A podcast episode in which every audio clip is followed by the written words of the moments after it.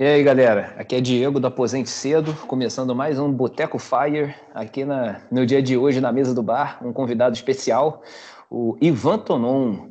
Ele é, já é Fire, ele ensina tanto no YouTube quanto no site dele, no Instagram, a chegar à independência financeira com imóveis físicos, um tema que é muito pouco falado na comunidade Fire, especialmente no Brasil. Dá um oi aí pra gente, Ivan.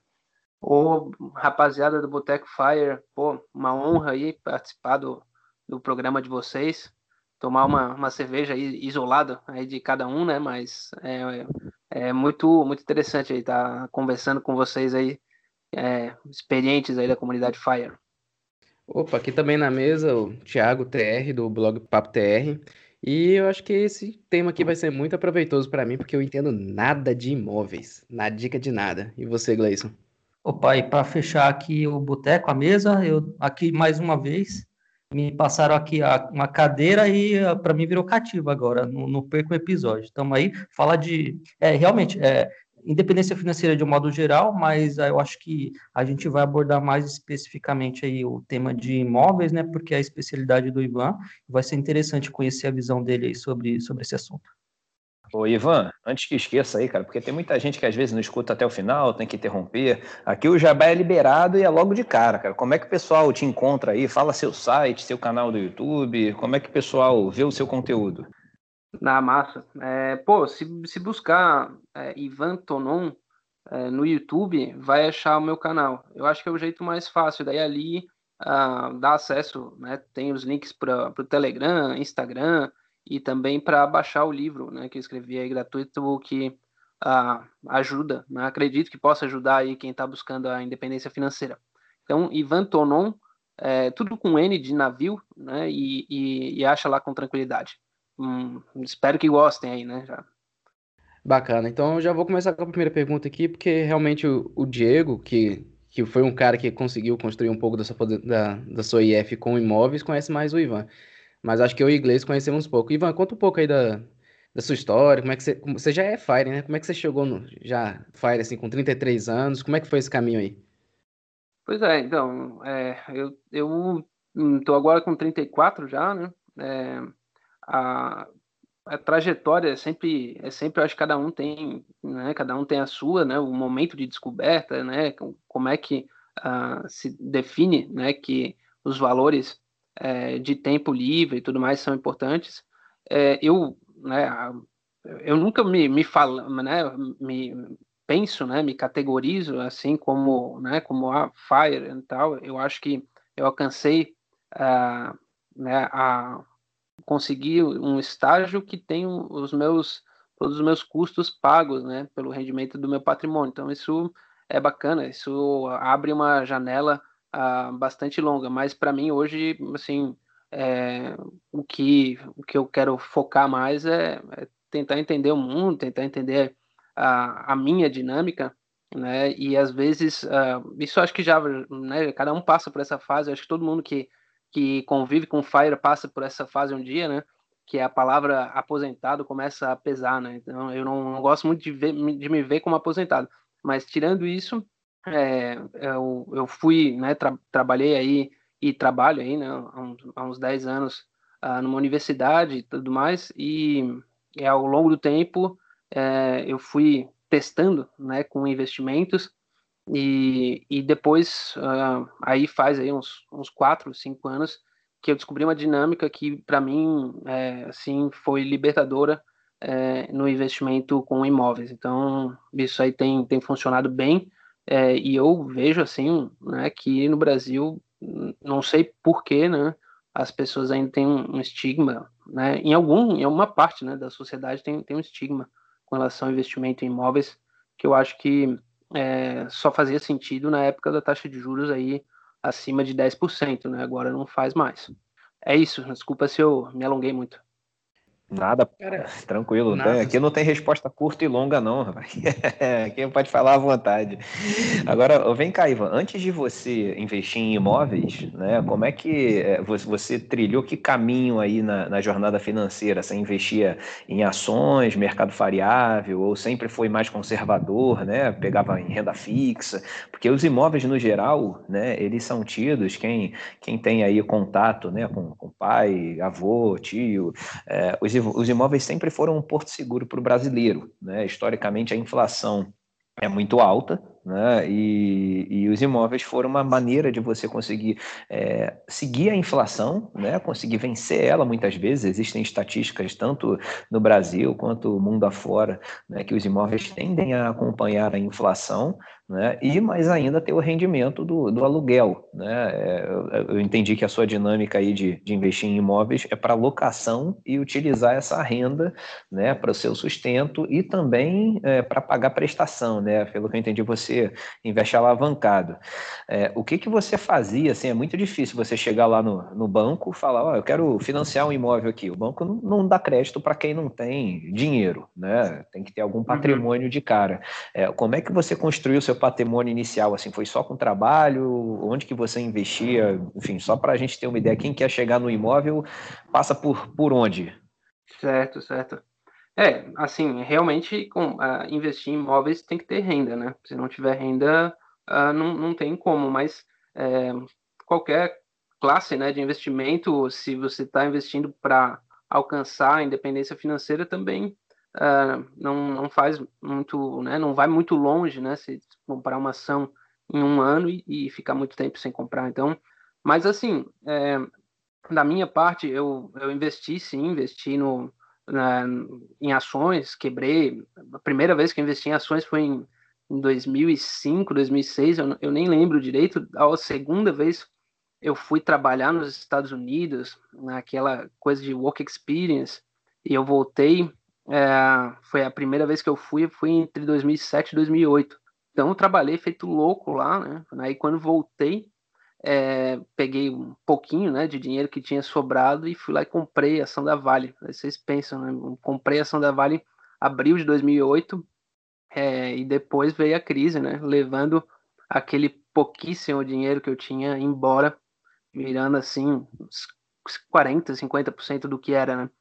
Daí fiquei segurado, né, segurando, né, aquelas ações, até, acho que um lote de ações, né, na época eu não, não, não usava o fracionário, né, então comprei um, um, um lotezinho de Vale e, e, depois carreguei, eu acho que até 2010, uh, ah, isso foi a primeira experiência que eu tive com o mercado financeiro, né, é, depois fui, fui estudando um pouco mais para entender aquela dinâmica, né, seja renda fixa, renda variável, e, e consegui, consegui obter um pouquinho mais de conhecimento, né? Depois eu comecei a tatear, né, da forma que eu acho que é o correto, mais começando na renda fixa para depois na renda variável, que eu acho que é uma das coisas que às vezes as pessoas hoje em dia tá muito já bota o pé direto na renda variável e né, pode tomar aquele choque que nem eu tomei, né?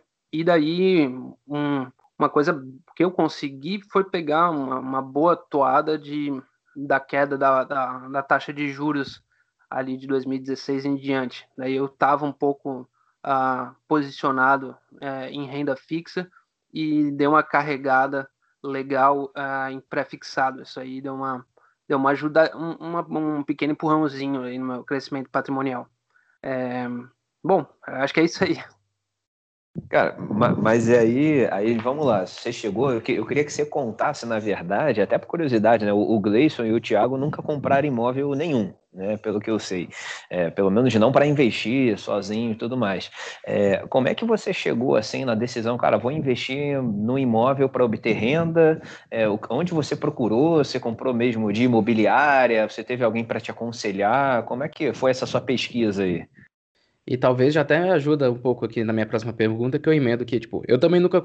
Foi exatamente o que o Diego falou. Eu nunca comprei um imóvel, mas porque quando eu olho para um imóvel, eu penso, cara, eu tenho que desembolsar aí acima de 50 mil, 100 mil, 100 mil para cima aí, talvez, for uma kitnet para cima. E eu vejo que eu preciso ter esse montante. Eu preciso, tipo, pegar esse montante e alocar em um ativo só, ou seja, aquela parte da diversificação que se compromete um pouco, e eu tenho que acumular isso. Ou eu tenho que ter uma renda que eu consiga pagar as prestações, se eu fizer financiado, mas eu já não gosto de financiar, por causa que tem os juros e tal. Como é que foi essa decisão e como é que começou essa, essa sua estrada de imóveis? Você já chegou comprando o primeiro imóvel assim baixinho ou você já tinha um, um montante para comprar bem já? Massa. Então, é, o primeiro imóvel que eu comprei é, foi em 2011. É, e eu peguei, pô, é, peguei um apartamento, dois quartos, em São José, onde eu, eu morava na época. E, e foi na, na, na, viagem, aquela coisa que a gente compra porque, né, o, né ah, falam, pô, agora tu tens um emprego, né, tem que ter tua casa. Enfim, não comprei para investir, né, comprei uh, um apartamento que foi 130 mil reais em 2011 e, e daí eu, eu acho que financei, né? Daí de 130 dá 20%, enfim, deve ter botado lá uns 40 mil mais ou menos, e o resto financiei. É, e daí na sequência, eu aqui, lá era um pouco longe do, do, meu trabalho e eu, assim, ah, comecei a, a, a, ficar meio encucado com a ideia de morar lá e, e deixei alugado, né? Então eu deixei alugado e trabalhando, enfim, e quando a coisa andou um pouco mais, sei lá, isso aí já era 2014, 2015, é, eu, eu olhei aquele, aquele, aquele saldo, né, e fiquei pensando, cara, é, pô, vou, vou começar a reduzir esse, esse saldo devedor, né, e, e fui reduzindo, e, e para mim uh, ficou meio, meio óbvio para mim, né, aquele era o maior investimento que eu poderia fazer, era pagar a amortização do meu financiamento. É, e, e, o inquilino, né, a pessoa que estava morando, que usufruindo do espaço, estava uh, pagando, estava né, me dando um impulso a mais é, para conquistar, né, para pagar aquele, aquele montante todo. É, e, e, hoje eu vejo o investimento imobiliário né, como essa, com essa possibilidade que é você tendo um sistema equilibrado, né, quer dizer, você colocando o seu dinheiro, né, uh, pega compra o patrimônio, né? Você compra um patrimônio maior do que o que você tem, né? Porque você financia ah, e colocando, conseguindo colocar o imóvel, numa, né? comprar numa boa localidade que vai alugar e tudo mais, é, esse sistema equilibrado, é, você vai comprar um patrimônio que você não tem é, sem pagar, no mínimo, sem pagar juros, né? Porque está é, meio que implícito, né? Que o que o seu, seu inquilino vai, no mínimo, conseguir fazer a, a despesa de juros. Um bom investimento imobiliário, você compra é, com menos do que juros ainda, né? Você vai pagar menos uh, do que ainda, né? Vai, vai pagar menos porque o inquilino vai estar pagando, inclusive, toda a despesa com juros e, e, o, e uma parte do principal. Então, é, isso ficou maturando é, em algum tempo, né? Até eu começar a olhar essa dinâmica, daí depois olho o pessoal lá fora, ver como é que eles fazem, uh, até perceber que realmente é possível fazer isso. É, claro que na primeira vez, a vez que eu comprei, eu, acho que eu paguei a taxa de juros já batendo na casa de 10%, né? É, então é um pouco mais difícil ter fazer essa dinâmica funcionar bem. Mas hoje acho perfeitamente viável. Né? Claro que tem que ter as condições do, do mercado imobiliário, né? mas hoje é, nessa taxa de juros, com esse nível de depressão uh, que ainda está no mercado imobiliário, eu vejo muitas oportunidades. Bacana, cara, bacana. É, eu vou até fazer um comentário aqui que o Diego falou que sobre a, a gente não ter muito é, ter investido em imóvel. Eu tenho uma experiência assim com com imóvel. É, foi exatamente uma parceria que eu fiz com, com a minha mãe. É, então a gente tem um terreno lá em São Paulo, né? Um, um espaço lá até dentro do terreno da, da, casa que a gente morava lá em São Paulo e aí eu, eu propus para ela para a gente construir umas kitnet lá para alugar uhum. e aí a gente fez né? Ela topou e, e nós fizemos. Eu fiz o investimento ela cedeu o terreno. E aí fizemos duas.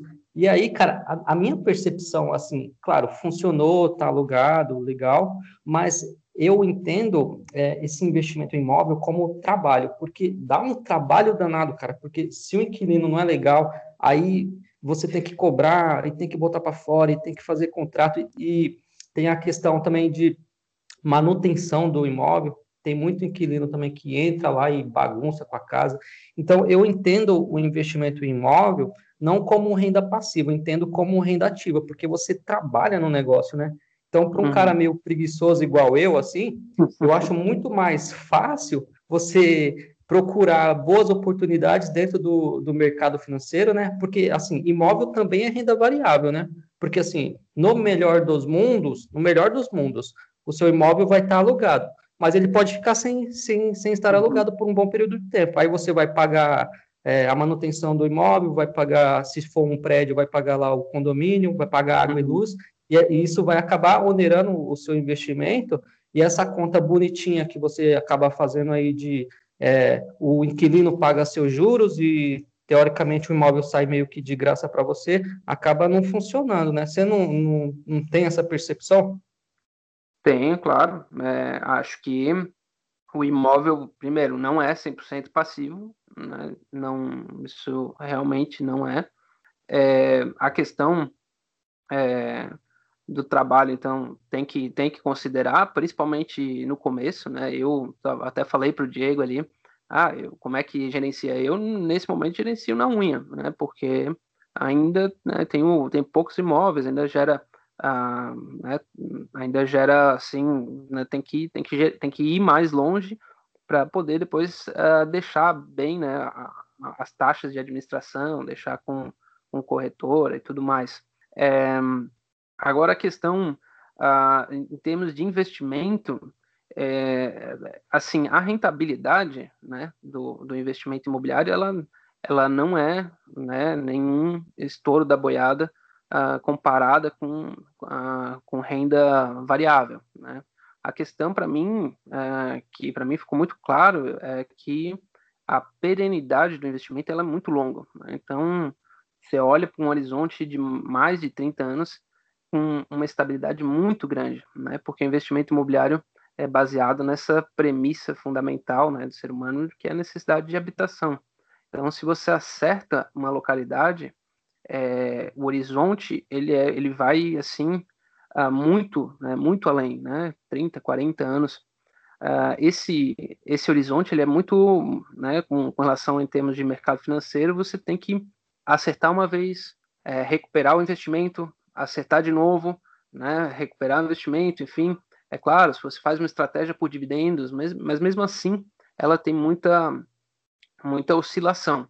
Ah, com relação à, à vacância, né, ela precisa estar tá na conta. Né? Eu, eu acho, né, assim, na minha, na minha visão, tem que colocar aí pelo menos um meio por cento né, do valor do imóvel ah, já descontado. Então, eu acho que é possível né, fazer um investimento imobiliário bom, uh, mesmo tirando né, a possibilidade da vacância. É, é uma coisa que é, eu, eu uso alavancado, então a vacância ela é, é dobradamente danosa. Né? Se, você, se, eu, se, eu, se eu tenho uma vacância muito prolongada, daí eu tenho os custos e mais o, o, o, o custo do dinheiro. Né? Mas é, isso está meio que implícito na ideia de fazer um bom investimento, né? É, conseguir uma boa locação é, e deixar o imóvel é, numa, numa boa qualidade, né? Um patamar acima da média, acaba deixando esse, esse risco realmente bem reduzido. As últimas vezes que eu tive gente saindo dos meus imóveis, assim, por enquanto, né? Graças a Deus, aí tô tendo fila de gente uh, querendo uh, utilizar, querendo alugar e tudo mais. Então, assim, deixa, deixa eu fazer um, algumas observações aí sobre as últimas falas do, do Gleison e do Ivan, assim, sobre a minha percepção, né? É, eu, eu invisto em imóveis também, se eu não me engano, desde 2013, tá? É, até eu poderia ser o Ivan aí falando isso hoje, só que eu tive um, um, destino diferente, porque eu comecei a investir em imóveis também ao acaso, né? Eu comprei um imóvel para morar, tá? É, eu não, não precisei pegar empréstimo com o banco, eu tive a sorte aí de ter, eu acho que custava 120, 130 mil também, era um valor bem próximo aí desse do Ivan falou. Era uma kitnet no Rio, e um amigo me emprestou 20 mil e minha mãe emprestou 30, entendeu? Alguma coisa assim. É, e aí, só que eu falei, pô, beleza, tô de saco cheio aqui dessa kitnet, isso mais ou menos um ano depois. É, vou botar à venda. Fui ver, tava valendo o dobro, tava valendo 240 mil. Eu vendi por 240 mil. Então, assim, eu pensei, pô, dá para ganhar dinheiro com isso. 100 mil para mim era mais do que o dobro do meu, do meu patrimônio todo na época, né? Eu falei, cara, é, dá para fazer grana com essa compra e venda, né? E aí eu me mudei, fui para o lugar que precisava de obra, tinha o piso feio e tudo mais, fiz uma obra já morando, Três meses depois eu consegui vender botando um dinheiro no bolso também, sei lá, 50 mil no bolso, assim, era uma, porra, uma puta grana para mim na época. E hoje também é, tá? Mas na época era o mundo. É, e assim foi, cara, eu me mudei é, quatro vezes em menos de dois anos, tá? Ia fazendo isso até cheguei num consegui guardar um valor, né? Eu também investi em paralelo aí no, no mercado financeiro, é, consegui guardar um valor e aí parei num, num, apartamento que eu falei não, agora eu tô de saco cheio de ficar me mudando toda hora porque fazer mudança cansa, né? E e aí eu resolvi financiar esse, esse imóvel que eu resolvi parar para morar, era onde eu ia morar até a segunda ordem, não queria me mudar, já estava até no lugar que eu, que eu gostaria, muito agradável.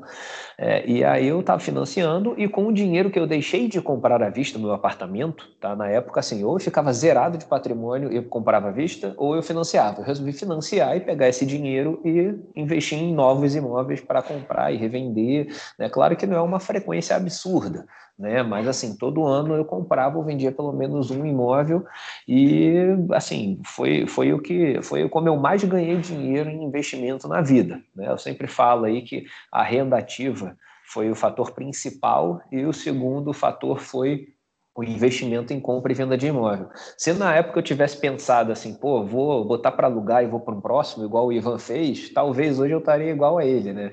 É, eu, eu acho até, um dos comentários que eu ia fazer é que é, é muito curioso, assim, eu diria que é até admirável essa cabeça que o Ivan tinha 10 anos atrás, né, um jovem aí com 23, 24 anos, é, eu pelo menos sempre fui muito imediatista, né, ainda mais com, com a internet hoje em dia, com a mídia, não, você tem que fazer dinheiro rápido, não sei o quê. Essa estratégia de você alugar lentamente, amortizar o seu saldo devedor e tudo mais, é uma coisa que um jovem não costuma ter essa cabeça, né, e construir esse patrimônio aos pouquinhos, como ele é, vem fazendo, né, um, um ano compra um imóvel, no outro outro. É, isso é uma coisa muito difícil de se ver num jovem, né? A pessoa quer comprar a Tesla, ganhar 2 mil por cento em um ano e, e, dizer que é o, o, rei dos investimentos, né? O mago, não sei o que, quer seguir o youtuber que está lá com carro conversível e mesa de sinuca, né? Então é, é, é, é bem, é, então assim, é bem legal essa cabeça que ele teve, e o, o Gleison comentou, ah, investir em imóvel para mim é como se fosse uma renda ativa, não é passiva. Cara, tem que discordar pelas seguintes questões, né? Primeiro que você é, sempre tem a opção de você terceirizar essa administração. Né? Eu digo isso porque eu profissionalmente já administrei dezenas de imóveis, né? E, cara, os meus clientes não faziam assim nada, esperavam baixar o aluguel, entendeu? Ficou vazio, eu dava um jeito, né? Com parceria com corretores, eles iam lá, botavam outro inquilino, fazia análise de tudo, tinha obra, ah, estourou um cano, eu mesmo mandava um cara lá, falava, ó, tá dando quanto? Tá autorizado pagar? Ah, não tá, beleza. Então, assim, é, é claro que tudo tem um custo, né? Só que você tem a opção de já botar na sua conta uma taxa de administração também, e uma vez que você esteja por dentro do assunto, eu vou dar até um exemplo curioso, que eu tinha é, é, um, dois clientes na época, que eram dois irmãos, né? É, o pai faleceu, o pai tinha cinco ou seis imóveis, é, e o pai faleceu meio que subitamente, tá? pegou de surpresa, e eles eram totalmente perdidos. Né? E eu administrava esses imóveis que o pai deixou, e alguns anos depois, eles assumiram, eles falaram, olha, Diego, eu Aqui aprendi, vi como é que funciona a dinâmica e tudo mais, agora eu acho que faz sentido a gente cuidar. E eles têm profissões, assim, totalmente. Um é psicólogo e a outra é, sei lá, fonoaudióloga. Enfim, não tem nada a ver com administração de imóvel. Então, é, e eles to tocam isso, têm a vida deles, têm a carreira deles e conseguem administrar. Né? Uma vez que você se interessa pelo assunto, você tende a gastar muito menos tempo do que, por exemplo, aí só, só dando uma espetada no Gleison aí, né? É, eu sei que ele investe muito em fundo imobiliário. Cara, você para administrar um ou é. dois imóveis seus, você gasta muito menos tempo do que avaliando o relatório de fundo imobiliário, verificando se a gestora está boa, se não está. Assim, muito menos tempo de verdade. Tá? Então, é, é, até porque você não. Fundo imobiliário, você pode ter 40, 50 na carteira, diluído com, sei lá, 300 mil reais. Agora, imóvel não tem como, né? Imóvel com 300 mil reais, você vai ter um, dois, sei lá, três no máximo, se for algo muito barato em alguma cidade barata. Então, é, o trabalho, eu, eu vou discordar, cara, é uma renda muito mais passiva do que um investimento bem feito, no mercado financeiro. Claro que tem maluco que vê lá o dividend yield, compra o fundo tal, esquece da vida e conta com a sorte, né? Mas você não é assim, é, ninguém desse grupo é assim. Então, é, é só queria fazer esses comentários aí sobre a, a, a, cabeça que o Ivan tinha ainda jovem, que, porra, eu dificilmente conheci alguém assim quando jovem, né? É muito mais fácil falar isso depois dos 30, 30 e pouco, mas e, e esse comentário do Gleison de ser mais rendativo ou passivo é a forma que você encara e a possibilidade que você teria de pegar suas kitnets do terreno, botar numa administradora e perder algo entre, sei lá, 8% e 10% no máximo. Né? Então, é só isso, só queria comentar. Não, maravilha, Diego. Eu, eu, eu, gosto dessa discussão, porque aí eu tenho que concordar contigo. Você pode realmente terceirizar o serviço, apesar que inicialmente é você mesmo, né? Você lá na unha, buscando, aprendendo. E aí essa percepção que você falou de é, analisar um relatório é muito mais difícil do que você gerenciar os seus imóveis. Aí é uma questão de expertise, né? Porque eu estaria totalmente perdido fazendo essa análise de, de se o imóvel é bom ou não. E aí entra a questão de estratégia, que é até uma pergunta que eu quero fazer para você, em diferença do, da estratégia aí do Ivan, porque o Ivan ele, ele compra o imóvel, se alavanca no financiamento e aluga. E você, ao contrário disso, você, pelo que eu entendi, você é, busca imóveis abaixo, abaixo do mercado, valor do mercado em leilão, compra o imóvel, reforma e vende posteriormente. Queria saber a, a diferença desses, desses dois formatos aí. É, é, qual você, porque eu acho que você também já tem imóvel alugado, né? Qual que você acredita ser a melhor estratégia para você ter um, um, ganho de patrimônio mais rápido? Tiago vai perguntar aí, tá com a mão? Não, não, a pergunta foi para você, manda bala, depois eu entro. Ah, não, beleza. Cara, é, é, mais rápido é óbvio que é você comprar e revender, né? Isso aí não, não tem a menor dúvida. Agora, mais duradoura e mais efetiva no longo prazo, é, realmente eu não, eu, eu não sei te dar essa certeza. Tá? É, primeiro porque você, quanto mais você compra e vende, isso aí seja um imóvel, seja um ativo no mercado financeiro, mais trabalho você tem. É muito mais fácil você ser um buy and hold, né? E, e, e ficar lá com as suas ações, ficar só comprando mais e mais, não ficar girando a carteira, do que você ficar comprando e vendendo, fazendo day trade, swing e tudo mais. Imóvel é a mesma coisa. Quanto mais você está comprando e vendendo, mais trabalho você está tendo. Você está se envolvendo com pessoas novas, você está envolvendo com obras novas, às vezes pedreiros novos, profissionais novos, síndicos, é, muita gente que você tem que lidar, né? Corretores, é, justiça às vezes, né? Às vezes eu compro em leilão, às vezes eu compro em mercado, é, varia. Mas então, assim, é, é, o trabalho naturalmente é maior, tá? Agora, assim, os imóveis que eu tenho alugado, é, eles foram situações muito excepcionais que assim que, que me dão um rendimento muito acima do mercado porque eu fiz eu não fiz um pagamento total né? Eu fiz um ajuste olha eu vou te pagar tanto agora e tanto quando regularizar a documentação né? Eu comprei com a documentação imperfeita e aí, então, assim, eu tinha, tenho um yield on cost aí de, de acho que 1,4%, e o outro quase 1% líquido já de imposto, né? Hum. Tem que dar imposto de renda sempre. É, então, assim, é, vale muito a pena, e se eu arrumasse 10, 15 oportunidades dessa, Cara, se eu tivesse dinheiro, provavelmente eu entraria, tá? Porque assim já me daria de imediato uma renda muito boa e além da renda, uma vez regularizada a documentação, eu vou conseguir vender muito melhor pelo preço que eu comprei, né? Porque eu estou assumindo um risco né? E tem um deles que já está, acho que há seis anos, e a pessoa não regulariza o documento, ficou na responsabilidade dela, tá? É, então, assim, todo mundo, você tem que assumir um risco, agora se é melhor ou pior, realmente sim, só o longo prazo que, que vai dizer. Agora, mais trabalhoso comprar e vender, certamente que é, tá? Agora, como o Ivan chegou nessa matemática, é um negócio, assim, eu já pensei muito a respeito disso, né? Você vê no, no, último episódio aí com, com o Thiago, né, em, em inglês everywhere, a gente comentou de um podcast americano lá da a Ford Anything, né, que é a Paula Pence, ela fala basicamente do mercado imobiliário nos Estados Unidos. Ela usa essa mesma estratégia do Ivan, né, de, de comprar pagando o mínimo de entrada possível, financiar o máximo e você utilizar o valor do aluguel nessas prestações. Só que nos Estados Unidos o juro é 2% ao ano, 3% ao ano.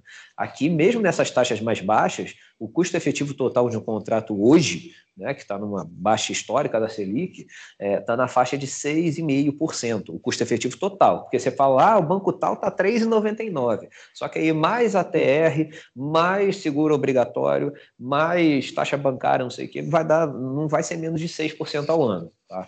Então, assim, você tem que arrumar um aluguel muito bom. E eu, como eu sempre investi no mercado imobiliário do Rio de Janeiro, e por ser uma cidade muito grande, tem poucas casas, né? É, então todo imóvel costuma ter um IPTU alto por causa da cidade e condomínio. Né? Então, quando está vazio, a vacância custa muito caro. Né? E, e, um condomínio caro, um IPTU caro, acabam te fazendo baixar o preço do aluguel. O inquilino quer saber o quanto que ele paga. Ele, ah, ele vai desembolsar quanto no fim do mês? Dois mil reais? Beleza, pouco importa se é dois mil de condomínio, dois mil de aluguel, enfim, metade cada um. E já o proprietário só importa o aluguel líquido no bolso. Né? Então, é, eu, eu acredito que seja muito mais fácil é, pôr em prática essa estratégia que o Ivan faz em cidades menores, especialmente em casas de rua porque casas de rua não tem condomínio, né? E você, em cidades menores, você costuma ter IPTU menores também. Então você tem menos problema, é, não só no dia a dia da administração, porque não tem como você ter uma infiltração do vizinho de cima para você, que é uma casa, é um apartamento. Você não tem condomínio, você não tem problemas com, com síndico, você não tem problemas com gestão, né? Porque hoje você pode comprar um imóvel, um apartamento, que o condomínio está 500 reais. Daqui a cinco anos esse condomínio pode estar tá mil, porque o síndico geriu muito mal, mudou de administração, contrataram um síndico profissional e custa caro, é, resolveram colocar porteiro 24 horas e antes não tinha, câmera de segurança, coisas que podem acabar encarecendo o custo e achatando o seu aluguel. Né? Então, tem muitos custos imprevisíveis quando você está tratando de, de um condomínio, né? de, de um imóvel que você está comprando dentro de um prédio que você não tem total controle. É, é, essa estratégia do Ivan só deve servir, eu creio eu, né? só deva servir em, em casos de rua, provavelmente, ou apartamentos com aluguel muito barato, assim, é, é, eu acho que em grandes capitais deve ser difícil ter essa estratégia. Realmente não, não, não sei, assim, o Ivan até poderia falar isso, se ele não se incomodar, é, quais cidades que ele investe isso, se eu tô certo aí com esse meu viés de casa de rua, ou se ele consegue também fazer isso com apartamento, até tenho essa curiosidade. Pô, primeiro vou dizer que, porra, isso aí o que o Diego fez aí é o melhor investimento que existe na história, tá? O Diego aí, a hora eu vou pegar umas consultorias com ele, porque se tu pega né, uma, umas boas galinhas mortas, né, um, né, uns apartamentos, imóveis que tem algum, alguma dificuldade, pega bem abaixo do preço, depois é, botou para alugar, é, vai ficar rendendo, é isso aí, né? 1% ao, ao mês durante 30, 40 anos, é, que isso aumenta, né? Porque o preço do imóvel vai continua baixo, nem importa se tu financiou ou, ou pagou à vista, né? Pagou por um preço baixo, ele vai render muito uh, por muito tempo, né? Isso é para mim é, é, é uma coisa que hoje eu, hoje eu fico uh, mais atento. Tá, falando aqui sobre a, a estratégia aqui, eu, eu, eu vejo um potencial muito grande né? Aqui, os imóveis que eu, que eu tenho, eles costumam ser de condomínios antigos, é, com boa localização. Então, os condomínios, ah, todos têm 30, 30 e poucos anos. É, isso faz, um, faz uma diferença ah, bem grande ah, na, na relação, assim, eh, os condomínios antigos, eles têm, eles têm algum, uma estrutura é, de gestão já bem consolidada, né? E, e não e também normalmente, né? Pelo menos por enquanto tem funcionado bem assim, que tem um teto, né? Do que pode subir, né? Mas esse teto do que pode subir é sempre o bolso das pessoas, né? É, e, e acaba jogando um, um, um, uma limitação ao quanto que pode subir os condomínios. Eu, eu fiz umas estratégias aí que só, só, só sei se vai funcionar mais para frente, que é comprar aí alguns, alguns outros imóveis uh, que vão ficar prontos e, e, isso, isso me assusta um pouco mais em, em imóvel novo, né? Essa parte uh, de, de custos uh, condominiais. Mas é, é por aí, assim, se, se achar imóvel em condomínio com, né, com alguma idade, Normalmente tu, é, a idade faz, faz a diferença para conseguir um imóvel bom, né? E, e também em dar uma travada uh, nos custos condominiais. Por enquanto tem funcionado para mim assim. é isso. Eu vou acrescentar um pouquinho da, da minha zero experiência aqui, mas o meu achismo, porque não que eu sou contra imóvel, critico, mas eu acho que a barreira de entrada para um, um, pequeno investidor em imóvel é muito grande. Pelo que eu vi, realmente é, você precisa ali de 50, 100 mil iniciais para começar a investir nesse tipo de ativo, ou você tem que fazer o que o Ivan faz, que é assumir um financiamento. Porque na minha visão, apesar de eu não entender muito sobre financiamento, não é algo muito bem visto pela maioria da gente que quer ser FI, porque a gente está assumindo uma dívida, mesmo que seja uma dívida atrelada a um imóvel. Então, na minha visão, tem a barreira de entrada, que você precisa de um, pelo menos um patrimônio bom, e depois que você consegue sair tipo, de um pequeníssimo investidor assim para um investidor médio que tem ali 100 mil, você ainda vai atrelar todo esse patrimônio a um, um ativo 100%. Você saiu de ações ali, ações, fundos imobiliários, CDBs, renda fixa, você está tudo ali diversificado. E aí você pegou tudo e botou tudo em um imóvel 100%, o que eu acho não é muito vantajoso. Então, na minha visão, para a gente ir para imóvel, a gente teria que ter um patrimônio maior, sei lá, tirar 20, 30% desse patrimônio colocar no imóvel. Só que, não, de novo, não é acessível para o pequeno investidor. E sem falar que se a gente quiser investir num imóvel de, sei lá, meio milhão, mas a gente tem pouco patrimônio, a gente tem que dividir esse investimento com outras pessoas. Então, várias pessoas investindo para comprar esse imóvel e depois gerenciar o imóvel é a mesma coisa que um fundo. Então, a gente está entrando num fundo que é o que os fundos imobiliários fazem, só que numa escala muito maior. E, por último, o que eu acho, na minha visão, também é que eu gosto de ter liquidez. E eu não vejo de novo, eu não conheço muito bem, mas pelo que eu vejo da pessoa que investe em imóvel, eu não vejo aquela liquidez tão imediata. Não que seja imediata assim, ah, eu quero sacar agora, mas imediata em um mês, um em seis meses, você sempre tem essa, essa trava de saber quando você vai conseguir vender, se você quiser, ou quando você vai conseguir esse dinheiro de novo, caso você precise. É, eu compartilho muito, muito da sua visão, Thiago, é, sobre todos esses aspectos que você falou, e aí eu queria até emendar uma pergunta aí para o Ivan, e até o, se o Diego quiser responder também, é sobre riscos, né? Porque a gente é, acaba sempre é, falando sobre os lados bons de fazer o negócio e tudo mais, mas também tem a parte ruim, e é, eu queria saber do Ivan se ele teve algum investimento nessa área de imóveis que deu ruim, que não foi legal, que ele tomou, sei lá, algum prejuízo, e, e qual que é a experiência disso, e qual, quais são os maiores riscos né, nessa área. Isso aí vale para o Diego também. Começando ali pelo Tiago, é, a, a, pergunta com relação ao, ao tamanho né, da entrada, né, e, e quanto que precisa e tudo mais, é realmente, é, assim, investir em imóvel, né, precisa ter aí um capital que vai vai começar na faixa de 50, 60, 70 mil, né? né?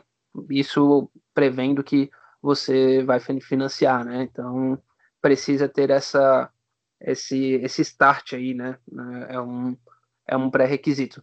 Ah, com relação à liquidez, realmente, né? A liquidez no setor imobiliário é menor e, e faz uma é uma das, das coisas, né? É uma a, a falta a falta de liquidez uh, no mercado imobiliário é o que traz as melhores assimetrias, né? Então, ela é a parte ruim e a parte boa, depende de como você olha, né? Mas realmente se uh, o seu perfil é, é, muito em prol da liquidez, daí talvez o setor imobiliário não seja para você.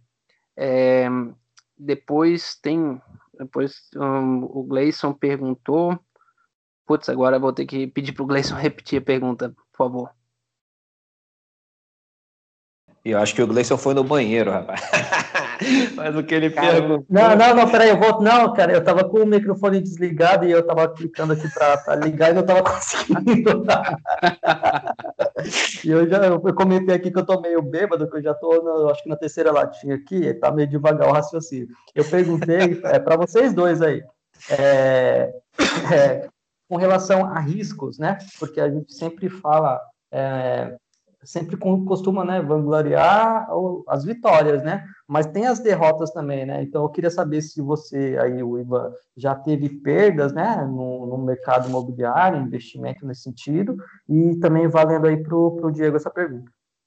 Beleza, vou responder rapidão. Então, é, sim, esse primeiro investimento aí que eu fiz, é, ele é que o, é, ficou assim, depois de, de, um, de algum tempo, a perda, assim, em termos de, do valor do imóvel ficou bem estagnado e também o aluguel eu tive que baixar um, um tanto para conseguir alugar. É, mas eu comprei em 2011, é, daí o preço foi subindo, né, é, até 2014 e tudo mais, tanto o preço do aluguel quanto o valor do imóvel, e depois veio aquela nossa grande crise aí de 2015, que a gente ah, sente ela até hoje, e isso deu uma boa de uma achatada. Só que ah, as perdas no setor imobiliário, elas também não é não é lá grandes coisas, né? Assim, você, o valor do imóvel não some, né? Você tem uma, uma redução boa no, no desempenho, né? Mas depois, se você consegue botar ele para alugar, é, é, você fica com o imóvel desempenhando mal, né? Mas que também na, no longo prazo e é para ir para onde eu olho, né? Uh, as coisas as coisas se equilibram, né? Precisa depois de ficar com, com atenção, mas, mas dá para equilibrar e, e tirar o, o, tempo perdido, assim. Manda lá, Diego, e as é. tuas experiências aí. Cara, é, vamos lá. Com aluguel, eu nunca tive é, prejuízo, assim, nunca tive problema, tá? Já tive vacância, sim, por períodos curtos, mas que já tive reduções, negociações, mas não posso chamar de prejuízo, porque o, o, o lucro, até comparando com outros investimentos, não digo só no investimento per si, né? É, é, é bem, bem interessante, tá? Percentualmente falando na compra e venda, é, até hoje de, de né, compra e venda fechada, né, trade fechado, eu tive prejuízo só em um único imóvel, tá? E foi um prejuízo assim de 5%. Tá? Porque é aquilo que o Ivan falou, o valor do imóvel não some, né? O que pode e você também depois de uma certa experiência, você dificilmente vai comprar mal, né? Você pode até acabar comprando meio perto do valor de mercado e tudo mais. E existem esse imóvel, por exemplo, que eu tive prejuízo, é, aconteceu uma série de, de, de, situações imprevisíveis. Né? É, um mês depois que eu terminei a reforma, o vizinho de cima teve uma infiltração que acabou com o banheiro do, desse meu imóvel. Tá? Então eu tive que ficar dois meses é, tive que ficar dois meses esperando a boa vontade do pedreiro do cara consertar, porque eu não ia né, pagar do meu bolso um problema que ele causou. Então nisso aí dois meses de condomínio, IPTU e tudo mais parado, né? É, e aí continuou havendo e havendo, e era um ponto meio, era na Lapa, né, no Rio de Janeiro, que é um bairro é, que não é unanimidade, né, é muito próximo do centro, então assim, tem muita gente que até gosta de morar justamente por ser perto do centro, perto do trabalho, ter uma, uma vida boêmia e tudo mais, porém muita gente também não gosta pelas mesmas questões, né, se é uma região que, que não tem praia, que tem a sua dose de perigo, é, era um prédio antigo também, que não tem playground, não tem muitas coisas que uma família, por exemplo, não costuma procurar. Né? Então, é, é, eu acabei, no fim das contas, eu, por que, que eu tive o prejuízo? Né? Eu optei por vender, né, numa oferta que apareceu, que eu estaria perdendo esses 5%. Eu achei que era melhor pegar aquele dinheiro, né, é, é, enfim, não, não tenho aí dezenas de milhões, é, então aquele dinheiro desse imóvel, que era, sei lá, 150 mil reais mais ou menos, estava me fazendo muita falta para poder partir para uma próxima oportunidade melhor, né? É igual aquele cara que fica abraçado na, numa ação, né? Tá, tá, no prejuízo, o cara se abraça naquele papel e acha que vai, não, eu vou me, me recuperar nesse papel. E aí que o cara se lasca, né? Então eu. É eu o pensei... de posse, né, cara? É, não, isso é terrível, né, cara? Então, assim, eu falei, cara, melhor eu, porra, tá cheio de. Eu vendo oportunidade, né? Vendo anúncio, eu falei, cara, vou pegar essa oferta, vou partir para a próxima. E dito e feito, na próxima já, pô, já recuperei esse prejuízo e ainda lucrei mais. Então, é, é existe sim esse cenário ruim. Agora, eu só queria botar um, um, uma simulação aqui concreta, né, que o, que o TR falou agora há pouco. É, realmente, cara, você chegar, você tem um patrimônio de 50 mil reais, 100 mil reais e comprar um imóvel né? Primeiro que você vai ter que financiar, né? segundo que você vai estar tá de all-in, né? vai estar tá botando todos os, os, ovos na cesta só, que todo mundo sabe que não é o ideal. Agora, é, é, eu acho que a partir de uns 200 mil reais, tá? você vai colocar no, muita parte do seu dinheiro nesse imóvel. Porém, pode ser algo que faça sentido. Tá? Na época, por exemplo, sem, sem ter o viés de investimento, foi o que eu acabei fazendo e deu muito certo. Né? O Ivan também, pelo visto, fez a mesma coisa e também está aí num, num, caminho bom. Tá? É, inclusive, deu muito certo e muito melhor comparando. Eu falo com outros amigos, gente que eu conheço desde essa época, que investiram em outras coisas e, e não estão é, tão bem financeiramente. Tá? Então, é, é eu, eu, acho que é uma possibilidade, a partir de uns 200 mil, você se vê que é uma boa oportunidade, tiver uma assessoria, né, uma certeza disso, é, eu acho que é uma possibilidade. Assim como tem gente que com 200 mil vai lá e compra tudo em ação. Pô, assim, beleza, está diversificando as empresas. Pode até estar, tá, só que é um mercado só. Você está colocando numa cesta que é um, né, tem as suas variáveis, mas é um mercado só. Tá? Então é, é, não é tão errado também você resolver e botar num imóvel só. Agora, com prudência, um certo nível de prudência, eu acho que a partir de uns 500 mil, você pegar 30%, 150 mil reais, faz muito sentido você ter um imóvel, inclusive é uma, é uma reserva de valor, né, cara? É isso, por mais que você esteja com alguma vacância, né, no caso de você pretender manter alugado e não revender, é, é, é uma reserva de valor. Você ter 30% ali num imóvel faz muito sentido. E eu acho que todo mundo que, que almeja ser FIRE, né, ou que já é FIRE, é, tem pelo menos essa cifra, né? porque menos de 500, 500 mil reais, pela regra do 4%, você saca 1.600 por mês. Né? É muito difícil você ter uma vida minimamente confortável só com 1.600. Então, eu estou presumindo que praticamente todo mundo que, que deve ser FIRE no Brasil é, é, pretende atingir um, um, patrimônio maior. Então, faz muito sentido, sim, é, num, numa crise aí como que passou agora, né, do, do Covid e tudo mais, quem não teve a a, a sorte né, e o discernimento de investir na baixa acabou só se lascando. Agora, quem tinha um imóvel lá não viu o preço do imóvel mudar. E provavelmente o imóvel continuou ocupado, né? Se o imóvel era residencial. Se era comercial, está sentado no meio-fio chorando agora. Mas é residencial, é, a pessoa não deve ter modificado muita coisa, talvez fez uma negociação para ajustar aluguel e tudo mais, mas tá lá, cara, com a renda dele garantida e o valor nominal do imóvel também garantido e valorizando com o tempo. Então, é, é, eu vejo assim, todo mundo que eu, que eu mais velho, né, que eu já com, com, conversei e tudo mais, pessoal de classe média, média alta, não falo rico, milionário, porque é outro patamar, né? Mas assim, é uma galera que sempre investiu em imóveis, assim, que os avós já investiam em imóveis. É, é, é um, é um, falando estatisticamente, né, o mercado de ações no Brasil se tornou uma coisa meio popular, ainda não é, né? Parece que tem, sei lá, um milhão, dois milhões de investidores na B3. Eu acho que fundo imobiliário imobiliário chegou a um bilhão agora, perto de um de um negócio de, né, de uma população de mais de 200 milhões, não pode dizer que é uma coisa popular, mas se popularizou. Então, assim, mas isso, cara, dos anos 2000, 2010 para cá, fundo imobiliário, então, não tem nem 10 anos direito de track record, né? Você tem, tem, pouquíssimos fundos imobiliários, eu até entendo a, o ponto de vista, e eu concordo que eu sou, eu sou também grande investidor de, de ações, de fundos imobiliários, grande investidor no sentido de boa parte da minha carteira também está nisso. Né? É, então, assim, mas você estatisticamente, é, o mercado de imóveis está aí desde que o mundo é mundo, né? Tem né, mais, mais de 100 anos que você consegue pegar subsídio aí, dados históricos, e se, sempre se mostrou resiliente. Sempre vai ter alguém querendo morar em algum lugar, sempre vai ter uma empresa se estabelecendo em algum lugar, especialmente no, nos grandes centros, né? Então, é, é, é, um, é um ponto de vista mais cauteloso tá? Mas eu, o que eu fico genuinamente intrigado é, é você pensar nisso como FIRE, né? Porque o FIRE, ele não quer só ser independente financeiramente, ele quer se aposentar cedo, ter renda suficiente cedo.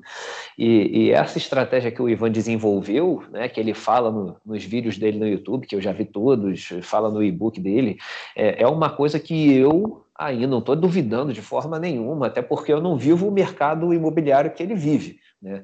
Mas é, é, é, uma coisa que eu ainda não consegui colocar em prática e eu tenho muita vontade de, de chegar lá, cara. Assim, eu acho que você conseguir se aposentar cedo com imóveis demanda uma equação aí muito ajustada, assim, é, é, é bem difícil realmente, assim, eu fico muito, esse papo eu estava ansioso para falar, agora o TR tem alguma coisa para falar aí que eu estou falando para burro. não, não, é... O que eu ia só falar mesmo que a gente falou aqui, né, aqui nesse episódio de hoje, a gente falou muito de vantagens e desvantagens, né? Algumas vantagens, críticas e desvantagens, mas vocês dois, Ivan e Diego, como são investidores em imóveis, eu queria só perguntar mesmo para saber se alguém tiver ouvido e aprender, como vocês aprenderam os primeiros passos, se foi na marra mesmo, e se vocês têm algum canal, conteúdo assim para indicar para a pessoa aprender. Lógico que o Ivan pode falar do próprio conteúdo dele, né? é, sim. É, puxar o gancho aí e chamar de novo o pessoal para conhecer o, o, conteúdo lá no canal uh, do YouTube, dá para digitar aí Ivan com N, Tonon, é, tudo com N de navio. É, bom, para mim, assim, cara, eu, eu olho uh, para o Brasil como um todo, né, para o cenário que a gente tem, é, investir em imóveis, isso na verdade no mundo todo, né, é, investir em imóveis é, um, é uma coisa que, assim, é, é, talvez a gente, a gente, eu digo por mim, né, eu sou mais classe média, a gente não, não conhece, né, depois que eu fui uh, dialogando com mais players, tu vê o tanto de gente que tem uh, assim um, um, percentual muito grande do patrimônio em imóveis, né? Tu pega as principais cidades, tu vai descobrindo quem que são os proprietários, é, é, são, são muito poucos, né? Nas principais localizações. Por quê? Porque, porque, eles, porque eles querem, né? Eles vendem para eles mesmos.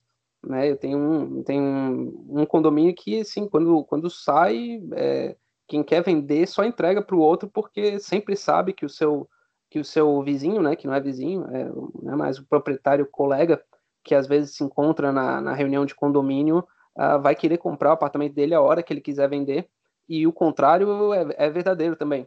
Né? Então, assim, é um mundo que uh, às vezes não não está muito no nosso radar. Com certeza, o Diego vai ter bem mais, uh, né, bem mais trajetória uh, lidando né, com essa, mas para mim, assim, é, faz todo o sentido em termos de risco-retorno uh, de investimento para o, o longo prazo.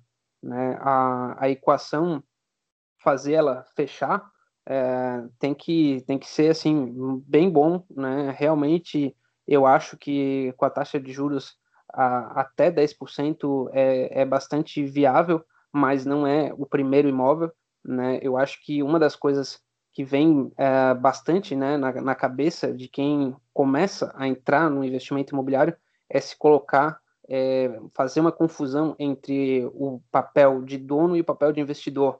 Isso é muito normal, é, demora um tempo até equalizar isso na cabeça, né, porque você tem que é, né, ir separando o imóvel, ele sempre tem aquele papel natural né, de, de, de habitação, de acolher e tudo mais, mas é, você precisa conseguir achar né, o seu, seu timing é, de investidor imobiliário, né, e não, é, não dono né, de imóvel. Eu, eu não, não, não moro em imóvel próprio e não pretendo morar em imóvel próprio tão cedo, uh, porque né, agora uh, o, meu, o meu, meu posicionamento é todo em investimento imobiliário e com relação à, à concentração naturalmente a concentração fica bem grande, mas se você está uh, bem investido, sabendo a localização que você está, entende toda a tese né, demográfica, como é que as pessoas estão indo, como é que as pessoas estão ficando, né, quem que está vindo, para onde vai determinado local,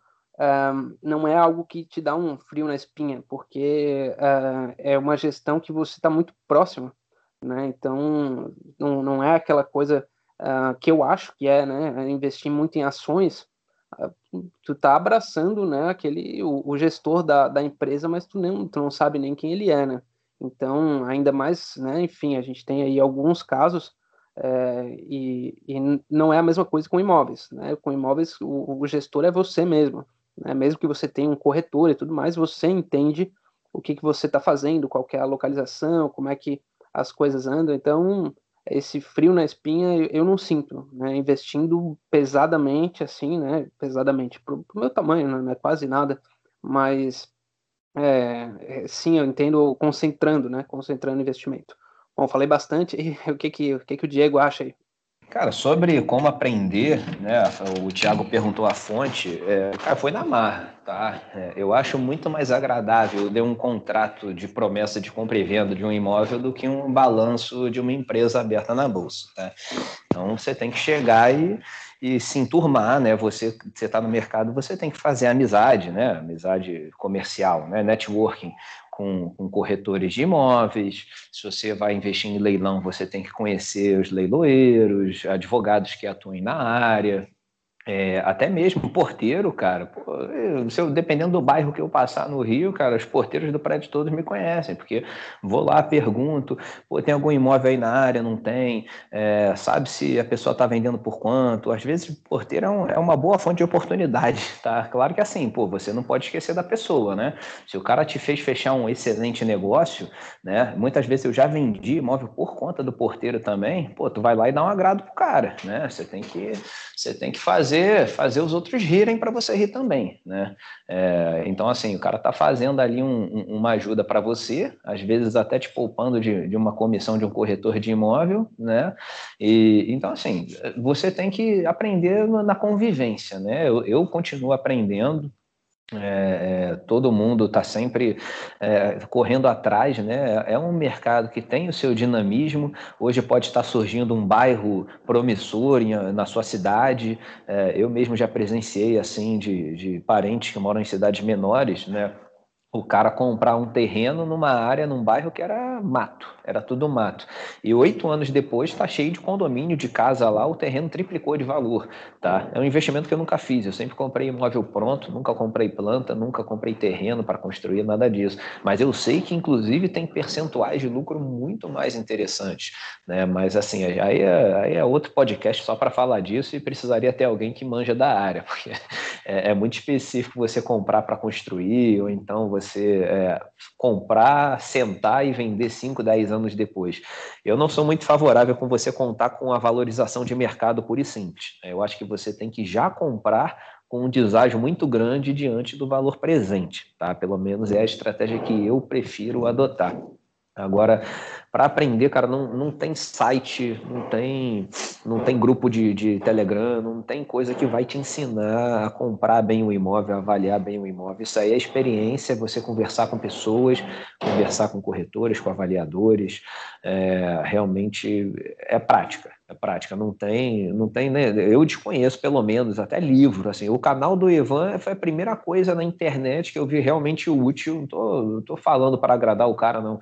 É, é, é a única coisa, pelo menos em português, realmente útil para você comprar e vender um imóvel. Esse podcast que eu falei, a Forbes Anything, também é outro muito útil. O problema é que você tem que fazer um esforço para traçar um paralelo entre o mercado americano e o brasileiro, que muita coisa, muita coisa mesmo é diferente, né? Inclusive o racional das hipotecas, não é só a taxa de juros em si, mas cara, é, é uma coisa é, trabalhosa, tá? Não tem a menor dúvida. Como todo investimento rentável tende a ser, né? Não dá para você só clicar num botão sem analisar nada.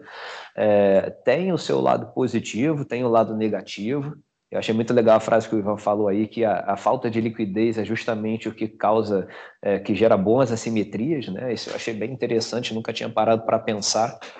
Mas é, eu acho que quem, quem quer construir um patrimônio verdadeiramente diversificado deveria cogitar, pelo menos, ter um imóvel físico no portfólio, né, de, a título de investimento, ou mesmo, cara, assim, se tudo der errado, você tem a sua casa, né? Aquele pensamento meio antigo, assim, de, pô, pelo menos eu tenho um canto para cair se, se o mundo acabar, eu tiro o inquilino e, e vou lá, entendeu? Não, não preciso contar com a ajuda de um parente para morar na casa de favor. Então, é, é, eu acho que faz sentido sim você, a partir de determinado patrimônio, ter o seu imóvel para investir e para sentir. Né? As pessoas ficam com medo, ah, é muito difícil, é aquilo, mas cara, o mercado financeiro está cheio de pegadinha também, que não é, não é para qualquer um, não. Assim, uma hora a casa pode cair. Maravilha, nossa, é, isso aí, é, é, eu vejo aqui, é, é uma palestra, cara, de vocês aí, é aula, muito bom essa, esse bate-papo, mas eu queria até fugir um pouco da, da conversa e perguntar aí para o Ivan, é, ele agora é independente financeiramente falando, né, ele consegue cobrir as despesas dele, e eu queria saber se ele fez esse planejamento, aí eu não sei se ele é casado, solteiro, tem filhos, dependentes, se ele planejou isso é, individualmente para ele, né, ou se ele pensou isso também é, para a família, já incluindo os dependentes. Como, como é que, que você planejou isso aí, cara? Bom, é, então, Gleison, é, não, é, para mim, eu sou solteiro, é, não, não, não tenho, né, não tenho, não tô namorando nenhuma menina agora, não tô nem, nem nada. Inclusive, aí, se tiver alguma menina solteira aí, pode, pode mandar aí um, um, um alô. é, mas é, é, então, sim, é, é, o meu custo de vida pessoal só. É, então é, é bem, por enquanto é, é, bem magro, mas o que eu o que eu tinha uh, em mente, né, quando quando uh, quando comecei, né, quando eu vi, fez o racional e comecei a decidir que ia por esse caminho, era assim, pô, eu preciso qual qual que é o meu salário? Eu quero ter essa quantidade de salário uh, gerando, né, sendo gerada por outra fonte de renda. Né? Essa era a minha, essa era minha obsessão. Agora, claro, né, agora já, já, já tenho que olhar né, o outro patamar, né, que eu já estou olhando naturalmente, né, que é o patamar de, pô, não, é, dá para dá para sentar, dá para sentar a minha vida aqui, né, é, enfim, de repente, ah, daqui a pouco casar, ter filho, esse tipo de coisa, é, isso é o, é o patamar que eu que eu tô olhando lá na frente é, é agora dá, agora a, a, gente agora dá para sentir o bonde girando, né? Então eu acho que é, se, se, tudo continuar legal, enfim, tudo continuar caminhando, é, vou, vou chegar nesse patamar aí um pouco mais tranquilo, né? Que poder poder comportar a família e tudo mais aí nos próximos anos. Eu acho que menos de menos de cinco anos certamente, assim. Então, é, mas é, tem que, tem que aprender muito com, com o Diego aí. É, é um, isso aí, é, enfim, passar a bola para ele. Pô, vocês estão viajando aí, aprender comigo, tá? Deixa eu fazer uma, vou fazer uma última é. pergunta para o Ivan. Da nossa consultoria aí, cara. É, vou, pô, vou, vou fazer isso mesmo então, cara. Vou, vou, vou, me juntar com o Ivan, fazer um joint venture aí no, no canal dele, lançar um, um, curso, já que tá na moda, todo mundo vem aprender curso de alguma parcela, coisa. Hein? Não esquece minha ah, é. Não. a comissão do boteco é uma boa. Mas, Patrocínio de cerveja.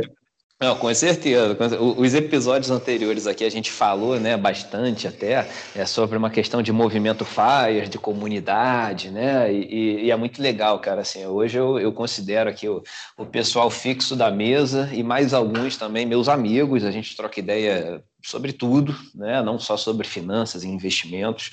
É, e, e, o Ivan foi apareceu aqui como um, quase um outsider. Né? É, ele, ele fala de Fire, né? ele tem um site, ele tem página do Instagram, ele tem YouTube falando sobre Fire, falando sobre imóvel, mas é, é eu nunca vi ele, pelo menos, e olha que eu navego nessa blogosfera aí há um tempo, eu nunca vi ele comentando em, em blog de ninguém, ele não tem blog também, né? tem só essas outras mídias, é, todo mundo que eu conversei, né, da Finansfera, tem, tem um contato com uma galera grande. É, ninguém também é, é, falou com ele. Eu acho que foi até alguém que indicou o canal do YouTube. Foi assim que eu cheguei nele a primeira vez. É, então, assim, é, você, você, Ivan, não sei se você sabia da existência né, dessa comunidade, porque somos centenas, talvez, de pessoas no Brasil atrás da independência financeira e da aposentadoria cedo, né? É, não sei se você não sabia da existência ou se você sabia, mas resolveu trilhar seu caminho sozinho aí, que tudo bem, também não é problema nenhum, ninguém precisa ficar se juntando, mas é, a gente tem discussões muito legais, né, assim, conversando em, em WhatsApp, agora na mesa também, né, enfim, é, você já fazia, você acompanhava de longe, assim, só nunca comentou, nunca interagiu, como é que é essa sua, essa sua interação com os, com os outros pessoal Fire brasileiro, né, e uma outra coisa curiosa também, fazer duas perguntas em um para fechar, é, você, muita gente também é, que, que, acompanha, né? A maioria do, do pessoal que tem blog e tudo mais é, é anônimo, né? Se mantém anônimo por muito tempo. É, eu mesmo mantive anônimo muito tempo, agora eu tenho flexibilizado um pouco. O Gleison também, né? Não, não se apresentava como Gleison, era o Sapien. O TR também era lá a Escola para Investidor e por aí vai, né? E tem alguns que preferem continuar anônimos e não, não falam onde moram, não falam o primeiro nome, nada disso. O que que, assim, qual é a sua interação com, com o pessoal Fire brasileiro? Você pretende se entrosar mais ou, ou deixar quieto? Não tem tempo para isso? E por que que você já chegou, assim, mostrando sua cara, nome, sobrenome? Porra, no seu e-book tem lá até teu patrimônio, né? Para a pessoa descobrir, tem que baixar o e-book, tem que se inscrever. é, por que que você tomou essas decisões aí? Conta um pouquinho dessa, dessa sua parte. Hum, boa, boa. É, é, uma, é uma loucura, né? É, bom, primeiro por, por, com relação ali a, a, a comunidade, né, Fire do Brasil. É, então, eu, eu, realmente não, não interajo muito, uh, mas, pô, é, eu fui convidado por um rapaz, cara, putz, acho que é Leonardo o nome dele, é, lá para o grupo de WhatsApp né, de um pessoal, e, pô, acho, assim, sensacional, um nível elevadíssimo, né, da, de, da, da conversa, da discussão, é, mas eu não entrei né, pelo caminho de, de, de, blog, enfim, que eu acho até interessante, né, de, da pessoa colocar o blog ali, e daí se vai revelar bastante patrimônio, daí a maioria das pessoas uh, decide uh, ficar anônimo. Uh, eu, eu, eu, eu acho que, assim, que é bacana, interessante, mas eu não, não, não me identifiquei, não era o que eu estava afim de fazer. Né? Eu fiquei mais focado e estou ainda é nessa questão de investimento imobiliário, né, que eu acho assim, é, eu, estava meio que nessa, né, assim, falou na outra resposta de que no Brasil tem pouco conteúdo com relação a isso, e é verdade, né, assim, a gente tem o, o fato do local em investimento imobiliário, você tem que suar um pouco a camisa para pegar, mas o, o, o geral, o macro, poderia ter, né, poderia ter bastante gente discutindo. O que eu acho é que é, é, meio que no automático isso não virou uma das opções por enquanto, né, para as pessoas que estão buscando Fire. Então existe uma certa desconexão. Eu estou fazendo isso, estou alavancado. As pessoas que estão, né, que estão nesse caminho não estão alavancadas, estão buscando uma outra frequência de investimento. É, acho, acho que é bacana. Acho que é tudo, né, tudo válido. É, então talvez essa essa situação, né, o fato de eu estar a, numa estratégia bem diferente, talvez é, gere pouca, né, pouca assim, convergência para conversar trocar ideia, mas não tenho, acho sensacional, acho que é um monte de gente inteligente que, que, que, pô, que faz uma, uma diferença, só dá uma olhadinha na conversa do pessoal.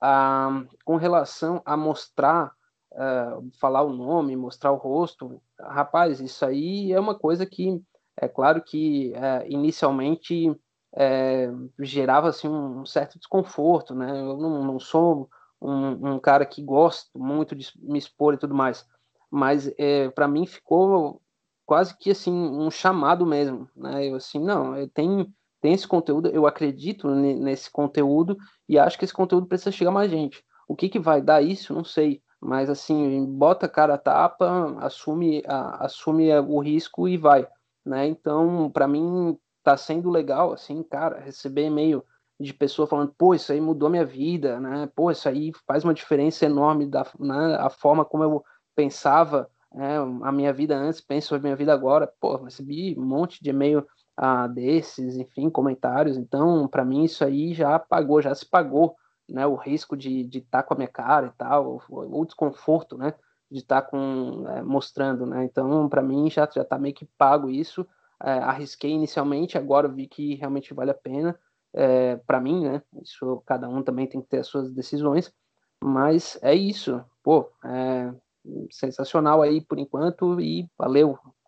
Muito bom, muito bom. E já, já faturou alguém, cara? Já arrumou uma gatinha aí, falou, pô, aquele cara lá do vídeo manja muito. Faturou alguma coisa com isso também? boa, boa. Não, velho. Pior que o público é, o público é 94% homem. É, não, é quase, quase só homem e, e, e, pessoal, às vezes até, assim, a média, uma faixa etária é um pouco mais alta que a minha. Então, acho que isso nem vai acontecer pelo, pelo andar da carruagem, só se eu fizer alguma estratégia para trazer o, outro público, né? Não sei se isso é... ah, de repente é começa a gravar, faz, fala uns vídeos assim de, de, de, camiseta, fala de arquitetura, cara. Mulher adora arquitetura. Ah, começa é a falar, verdade, mostra, mostra, um imóvel novo assim, olha, vocês acham que eu boto uma cortina de veludo azul ou rosa? Ou rosa? É verdade, pior que é verdade. Esse, esse conteúdo aí daria, tem, tem condições daí de de ajudar ah, no, processo. Tá. Engraçado, cara, que vocês falaram isso de público, né? É, o meu blog, é, por incrível que pareça, mais de 65% do público é feminino. E aí eu nunca fiz nada que fosse voltado, assim, planejado para, o, para mulheres. Mas, sei lá, eu acho que depende da forma como eu penso, a mulherada se identifica. Mas como o, o objetivo não é arrumar namorada, não é é, nada nesse sentido, nunca rolou nada também. eu ia já, a gente já está aí com quase uma hora e meia de conversa, eu ia já, já fazer um encerramento aqui. Queria saber se você tem alguma pergunta para alguém, para todo mundo, quer fazer alguma última consideração aí. Pô, não, eu, eu só agradeço, só agradecer aí a, a conversa, muito, muito massa a conhecer e interagir aí com a galera que está buscando pela independência financeira, pelo FIRE eu, eu acho realmente, né? Eu tenho, eu acho que lá no meu Instagram, né? O movimento Fire vai mudar o mundo. Eu acho que a ideia do, dos valores, né?